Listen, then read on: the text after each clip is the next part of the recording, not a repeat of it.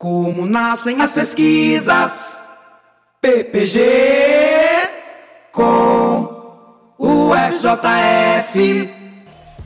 Olá, eu sou Caroline Mello e está começando mais um episódio do podcast Como Nascem as Pesquisas do programa de pós-graduação em comunicação da UFJF.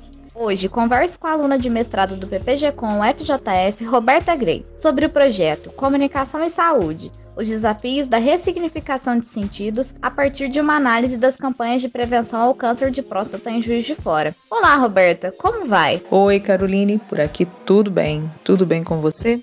Aproveito também para cumprimentar a todos que estão ouvindo o podcast da PPG com o FJF, Como Nascem as Pesquisas. Roberta, seja muito bem-vinda ao programa. Então vamos lá. A gente gostaria que você contasse um pouco dessa trajetória do que te levou a escolher como objeto de estudo a saúde do homem. Como nasceu a sua pesquisa? Claro, Carolina, é um prazer estar aqui falando um pouquinho para vocês sobre essa trajetória. Quando você me pergunta como nasceu minha pesquisa, eu volto lá atrás na minha infância. A sua pergunta me faz pensar que o que eu defino hoje como objeto de pesquisa foi construído ao longo da minha vida. E essa memória traz destaque para alguns detalhes, digamos assim, que não me esqueceram e que foram vivenciados e arquivados nessa memória de forma inconsciente e que em algum momento da vida começaram a fazer sentido. Imagino que a gente não escuta sendo uma menina que nasceu numa ninhada de quatro filhos, sendo a única mulher no final da década de 70. Pois é, tenha modos. Menina não se senta de pernas abertas, menina usa saia, não usa short, meninas não brincam de bola, não soltam pipa, porque tudo isso era tido como coisa de moleque. Mas era tão bom aquele mundo dos meninos. Eu achava os meninos mais livres, mais engraçados.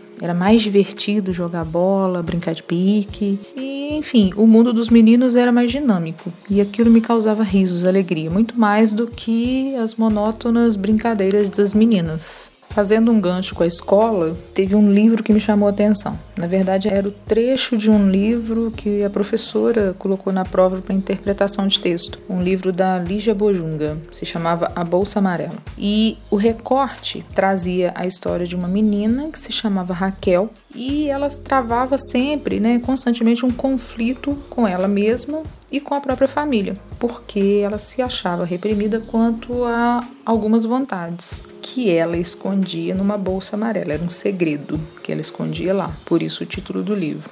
Que era ser gente grande, deixar de ser criança, ter nascido um garoto, um menino, e se tornar uma escritora. E me lembro que ela sempre dizia ao irmão: Vocês, homens, podem fazer um monte de coisa que a gente, subentende mulheres, não pode. Ou seja, eu me identificava muito pequena com a personagem de um livro que também trazia essa ideia, assim como eu. Mais à frente, em 2007, já formada em comunicação social, jornalismo pela UFJF, eu fui trabalhar na assessoria de imprensa da Secretaria Municipal de Saúde de Juiz de Fora. E em 2009, eu comecei a cobrir as campanhas de prevenção ao câncer de próstata, que aconteciam em algumas unidades da Secretaria de Saúde.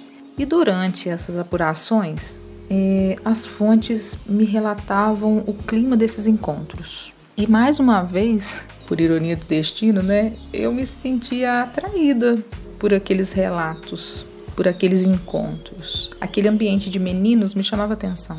É, diferente do exame preventivo da mulher, né, que geralmente a gente vai sozinha para fazer um exame ginecológico, eu ficava pensando, os homens vão em bando. E esses relatos me traziam um ambiente muito animado. E que as pessoas que ali estavam riam, brincavam, faziam deboches um com o outro, né, piadinhas, enquanto aguardavam pelo exame do toque retal no saguão. Aquilo me chamava atenção. Por que eles reagiam daquela forma tão diversa?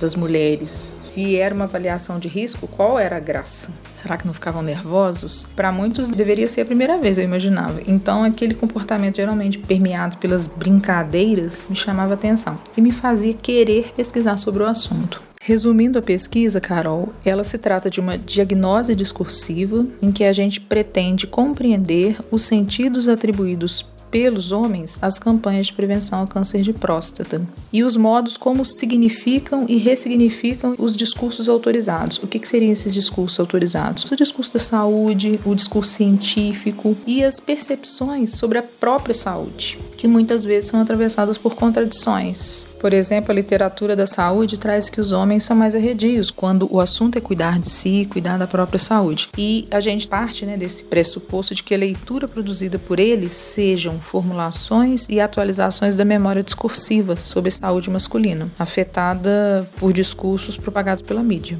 No geral, Caroline, as políticas de saúde elas acontecem de forma verticalizada, de cima para baixo, sem uma pesquisa mais aprofundada do público-alvo. E um aspecto importante desse trabalho, que cabe ressaltar, é que a gente pretende fazer um caminho inverso. Nós vamos ouvir. E a gente fica muito feliz em dar esse retorno para a sociedade, considerando aí que poucas são as pesquisas realizadas com esse objetivo. Ao todo foram feitas 17 entrevistas dos participantes da campanha no ano de 2017. Esses áudios já foram transcritos de forma literal e a partir desse substrato, dessas falas, dessas vivências é que será edificado, feito o trabalho de análise do discurso, considerando aí os diversos aspectos sócio-históricos culturais. Nossa, um tema importantíssimo e interessantíssimo, principalmente estando nós envoltos em tantas mudanças sociais, onde que é ser mulher, assim como que é ser homem, vem esbarrando na necessidade de ser reconfigurado, né? Afinal de contas, o que é ser um homem?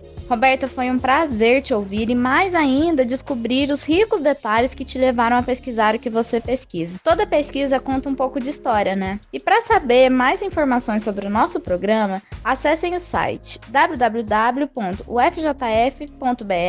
barra ppgcom e também acessem as nossas redes sociais, Instagram e Facebook ppgcom UFJF. Um abraço e até a próxima. Como nascem as pesquisas? PPG com UFJF.